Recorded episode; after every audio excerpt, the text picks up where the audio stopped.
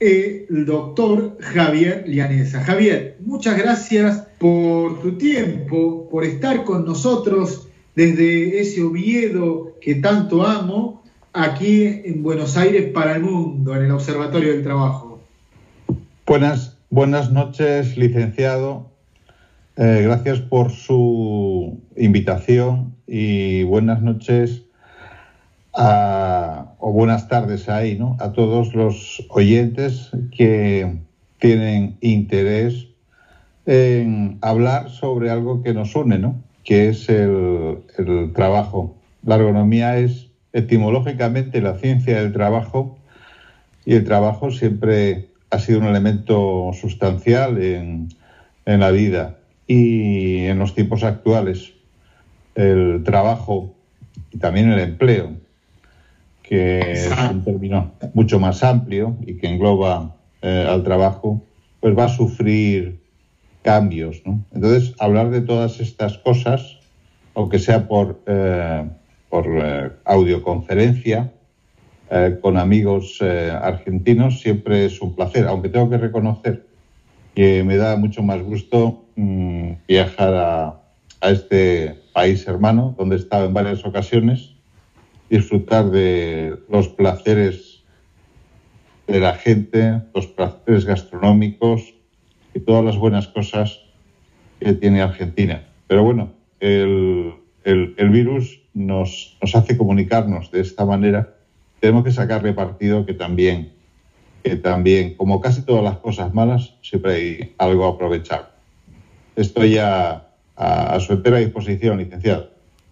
¿Sabe qué, doctor Yanisa? Este primero de mayo, que fue el Día Internacional del Trabajo, se me dio por compartir una película de Charlie Chaplin, eh, Tiempos Modernos, que muestra algo que tiene que ver seguramente con la ergonomía y vos nos vas a decir si es así, que es la interacción entre el hombre y la máquina y cómo se organiza el trabajo entonces, tú nos puedes decir si es ahí donde la ergonomía ingresa, esta disciplina ingresa, y qué valor añade, puede ser.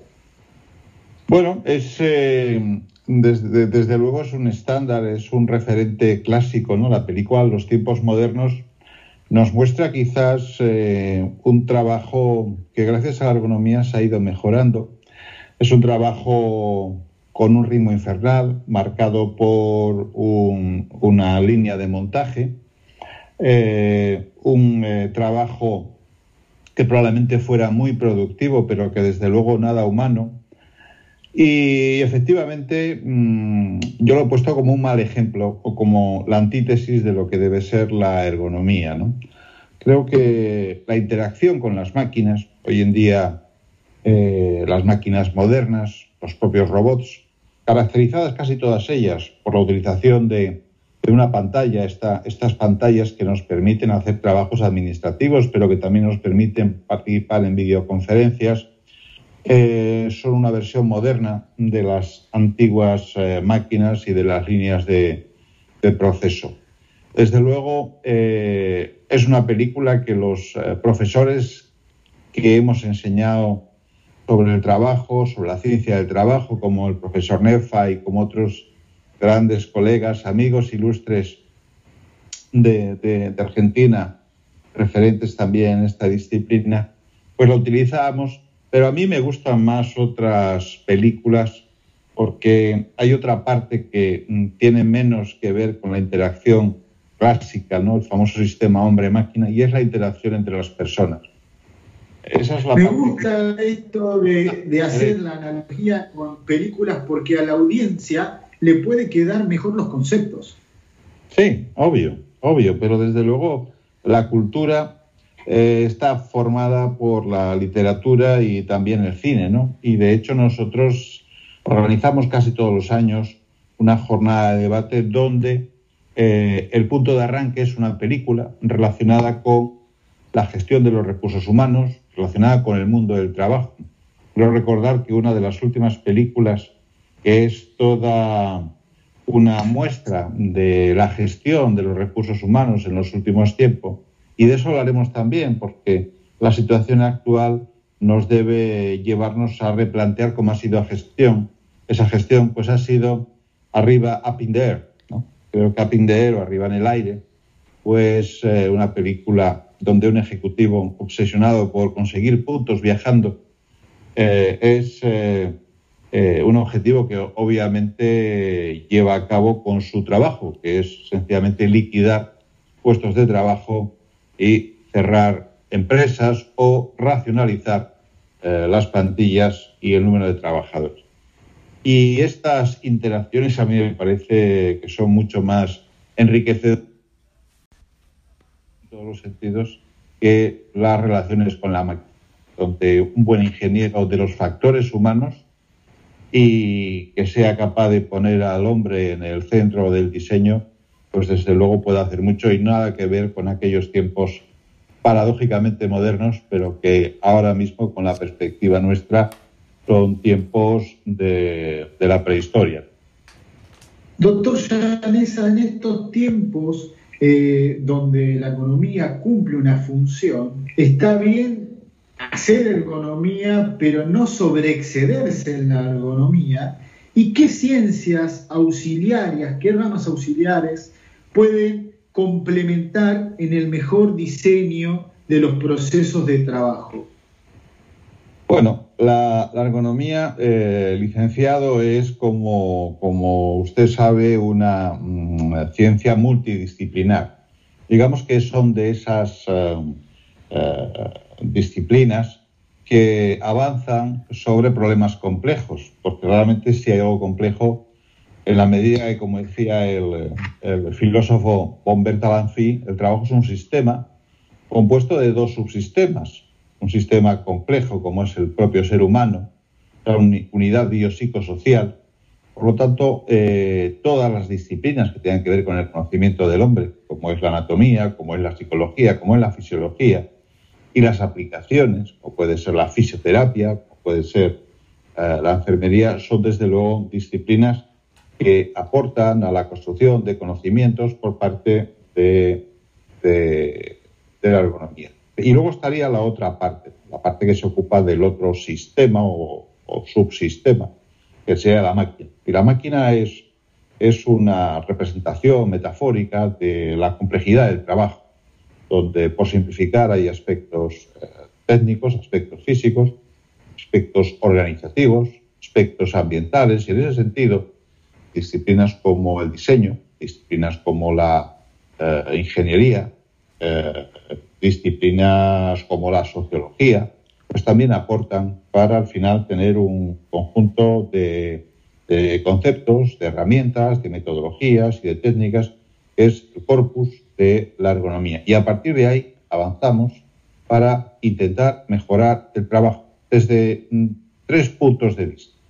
Desde el punto de vista del diseño, un buen diseño es fundamental para una buena interacción y mejorar la producción, desde el punto de vista de la seguridad y la salud y desde el punto de vista del bienestar.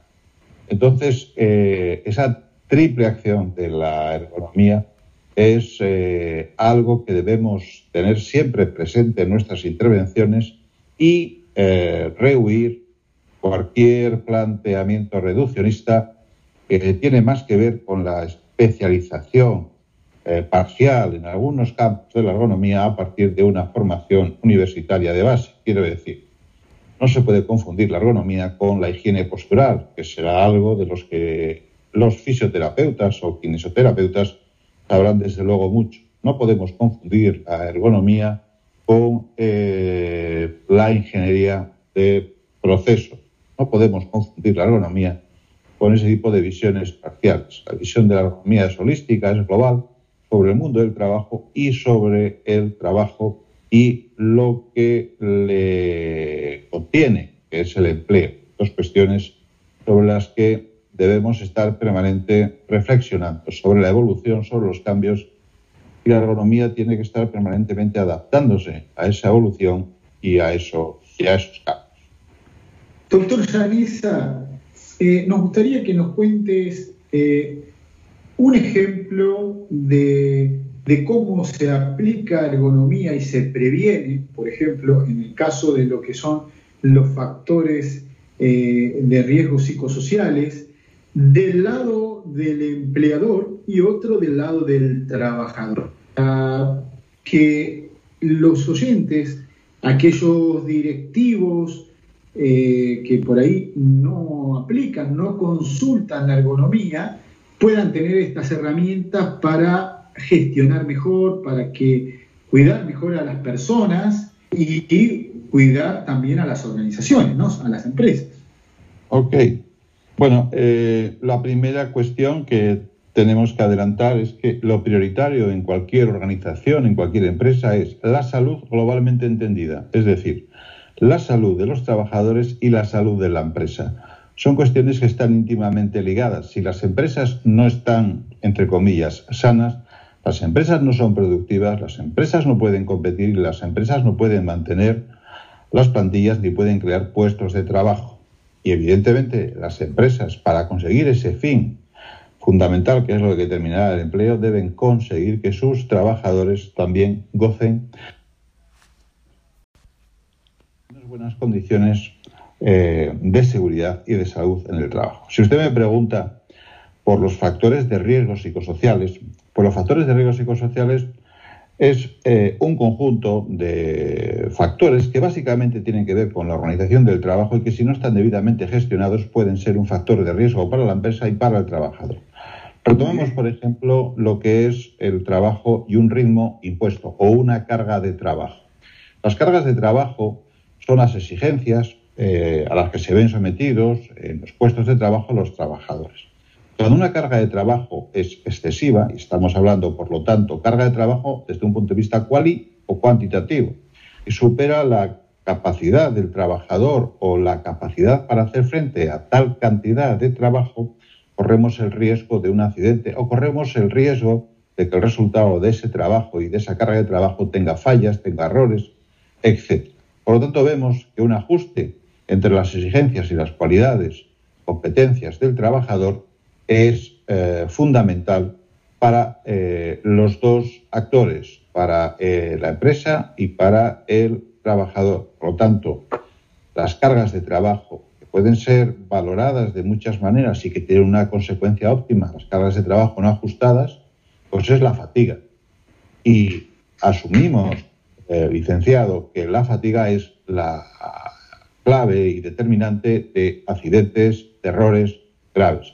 Por lo tanto, eh, ese sería un factor de riesgo, pero podría mencionar otros muchos, por ejemplo, el estilo de mando, el liderazgo, el compromiso de los trabajadores, que un trabajador se siente identificado con la empresa, implica eh, reconocer el papel clave de los recursos humanos, el papel clave de las plantillas, reconocer también la importancia, y en estos tiempos de crisis, de algo que se llama salario emocional, es que el trabajador sienta eh, que es respetado, que tiene un reconocimiento, que sus cualidades son valoradas, que se le forma con un plan establecido, etc.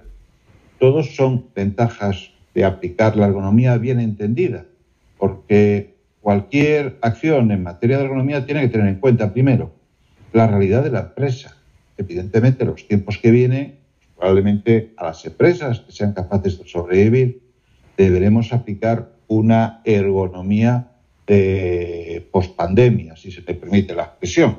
La ergonomía tiene que tener en cuenta también el sector de actividad, no es lo mismo el sector servicios, no es lo mismo trabajar con personas, a componente de trabajo emocional, que trabajar con una máquina.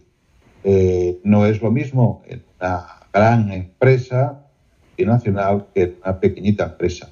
En Argentina como en España son eh, la mayoría, son por sus condiciones, pues las víctimas, eh, las pienso que más eh, mayor riesgo de sufrir las peores consecuencias de esta crisis económica que se avecina. Por lo tanto, espero que con estos ejemplos que le he puesto se haya podido entender la grandeza y la utilidad de la Sí, quedó claro, doctor Yanesa. Eh, eh, hablábamos con la doctora Díaz eh, antes de la entrevista contigo para introducirnos a esta modalidad del teletrabajo forzoso que la pandemia nos presentó, ¿qué nos podés decir, de acuerdo a tu experiencia, qué recomendaciones podés dar? Tenés libros, tenés investigaciones, tenés un libro maravilloso que lo recomiendo, que es Psicosociología aplicada a la prevención de los riesgos laborales, donde tenés una compilación de casos prácticos que es de la editorial Thomson y Reuters. Se puede adquirir electrónicamente, ¿no? Este libro. y nos gustaría que nos comentes alguna recomendación puntual sobre el tema del teletrabajo seguro para el trabajador, pero también para la empresa. Ok. Ah, me encanta que me haga esta pregunta, eh, señor Palermo. Y me encanta porque si hay un tema eh, eh, abordado, yo creo que hasta en exceso, es justamente el teletrabajo. Permítame, antes que haga referencia al teletrabajo, al trabajo remoto, al trabajo desde el domicilio, al trabajo desde casa, eh, que básicamente eh, mm, hay tanto escrito sobre esta historia, para mí no es nada nuevo si la pandemia. Pero en Europa y en España, desde finales de los años 80, hay una directiva europea, en España es un real decreto, que es el trabajo con pantallas de visualización de datos. Bien, en este caso, todas esas exigencias, todos esos requerimientos tiene la particularidad que se van a llevar a cabo dentro del hogar. El hogar es un sitio no preparado para trabajar. Eh, sin embargo, pues a partir de ahora, mm, unos porcentajes de teletrabajo que en nuestro país, en España, estaban y llegaban al 10%, pues vamos a superar ampliamente el 70 y el 80% de personas que están teletrabajando. Hoy, por ejemplo, estaba hablando con mi hijo y eh, él trabaja en, en una gran consultora eh, y me comentaba que lleva eh, pues el tiempo que llevamos de confinamiento en España teletrabajando. Antes era algo ocasional cuando venía desde Madrid a Asturias, trabajaba algunas horas el fin de semana. Pues no hay ningún problema. Y no solamente son las cuestiones administrativas, son las videoconferencias, son todo lo que es trabajo en equipo también. Pero en cualquier caso, déjeme hacer una referencia, eh, Juan Domingo, a esas personas sin las cuales el teletrabajo no tendría razón de ser. Son todas esas personas que han llevado a cabo una labor fundamental y que deben trabajar de manera directa, porque el teletrabajo no nos va a arreglar eh, eh, los problemas eléctricos, el teletrabajo no nos va a recoger la basura, el teletrabajo no va a permitir eh, comprar los alimentos, el teletrabajo no nos va a permitir que cuiden de nuestros ancianos. Entonces, todo ese tipo de actividades que han, han resultado tan, tan importantes, debemos replantearnos y reconocer la importancia social de esos puestos de trabajo, que muchas veces eran secundarios, terciarios, puestos de trabajo, muchas veces también con, con sueldos muy bajos, precarios, y que han sido invisibles para esta política radical neoliberal de los últimos años, particularmente después de, de la última crisis del 2008 creo que debemos revisar eh, la relación entre la valoración y las prestaciones sociales de los puestos de trabajo en todos los sentidos. en España se ha planteado una crisis tremenda en el ámbito de los cuidadores de ancianos. Que tener en cuenta que cerca de un 70% de los fallecidos en España eh, eran personas de una edad y muchos de ellos eh, recogidos en unas residencias geriátricas. Por lo tanto, el teletrabajo está ahí, los problemas del trabajo van a ser fundamentalmente de convivencia, van a ser de mm, exceso de trabajo, van a ser problemas legales, de quién son los equipos, de quién es la energía. Luego todo lo demás eh, va a ser bastante sencillo.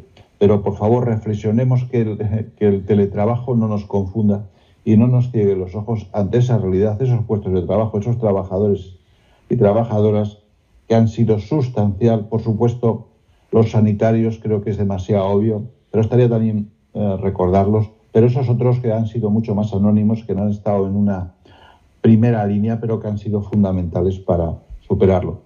Sobre el teletrabajo, eh, básicamente diría que, mire, vamos a evitar la fatiga visual, para lo cual hay que buscar un buen acondicionamiento en alguna zona del hogar. Vamos a intentar la fatiga asociada al movimiento repetitivo, los trastornos musculoesqueléticos, que son clásicos en el ámbito de la ergonomía de las empresas, vamos a intentar eh, también organizarnos en el sentido, aunque luego la eh, señora Viviana Díaz va a hablar de estas cuestiones, pero que, insisto, eh, los problemas tienen más que ver con la convivencia, con los problemas psicosociales ligados, psicológicos ligados al confinamiento, a la estancia en casa, en fin, por mucho que nos hablen de las ventajas del teletrabajo, ¿verdad que también las hay?